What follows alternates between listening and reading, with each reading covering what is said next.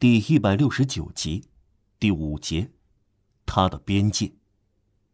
流浪儿喜欢城市，也喜欢偏僻，身上有智者成分，像福斯库斯一样，是城市的惰人，也像弗拉库斯一样，是乡下的情人。边走边思索，也就是闲庭信步，对哲学家是消磨时间的好办法，特别是在某些大城市。尤其巴黎周围的郊野，由两种景物构成，有点混杂，相当丑陋，但很古怪。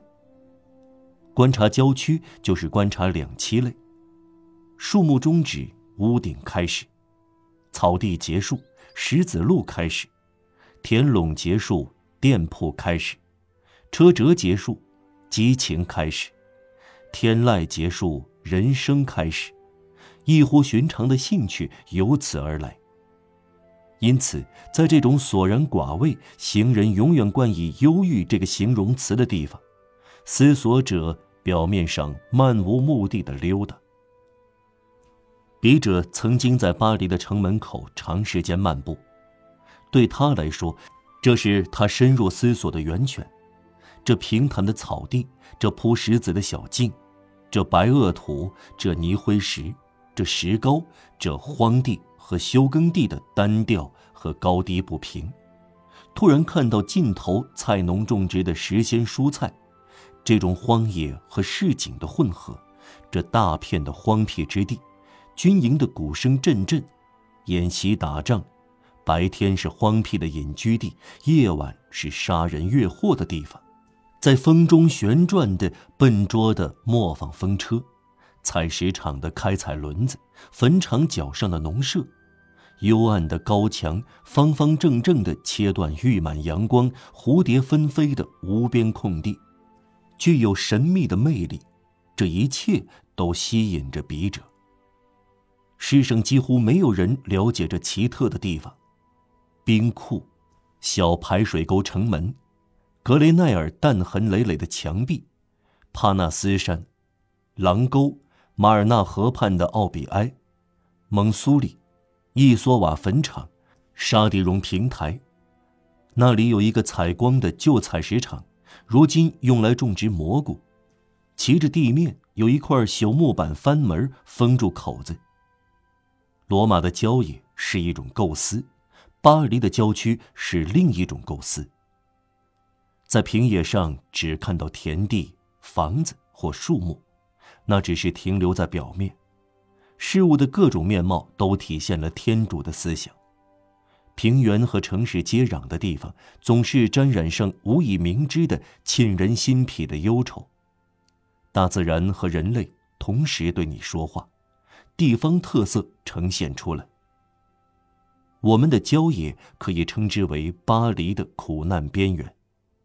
谁像我们一样在那里的荒僻地漫步，就会在最荒芜的地方、最意想不到的时刻，在一道稀疏的篱笆后面，或者在一堵阴森的墙角，看到一群吵吵闹闹的孩子，面色苍白，满身泥土，蓬头垢面，衣衫褴褛，头发蓬乱，头戴矢车菊花冠，玩着赌博游戏。这是些从穷人家跑出来的孩子。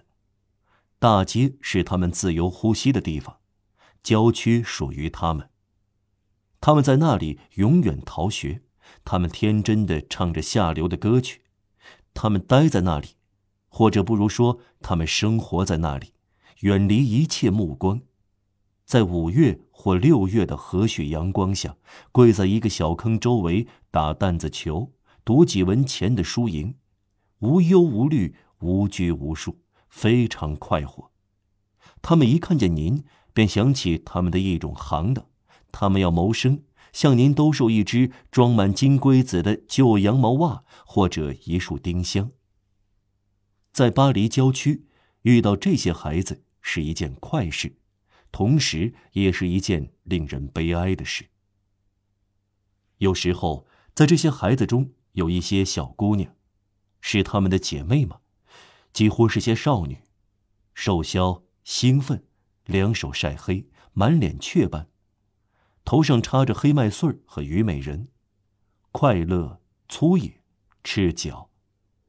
有的在麦地里吃樱桃，晚上传来他们的笑声。这些孩子，中午的大太阳晒得他们热烘烘的，或者在暮色中隐约可见。他们长久地吸引着沉思者，这些景象汇入了他的遐想。巴黎市中心、郊区、周围地区，对这些孩子来说就是整个大地。他们从来不会冒险出去，他们不能走出巴黎的氛围，就像鱼儿不能离开水一样。对他们而言，离城门两法里的地方便什么也没有。伊弗里、让迪、阿格伊、贝尔维尔、奥贝维利亚、梅尼尔蒙唐、舒瓦勒罗瓦、比扬库、莫东、伊西、旺夫、塞弗尔、普托、纳伊、热那维利亚、克隆布、罗门维尔、沙图、阿斯尼埃尔、布吉瓦尔、南泰尔、昂吉安、努瓦切勒塞克、诺让、古尔奈、德朗西。格奈斯世界到此为止。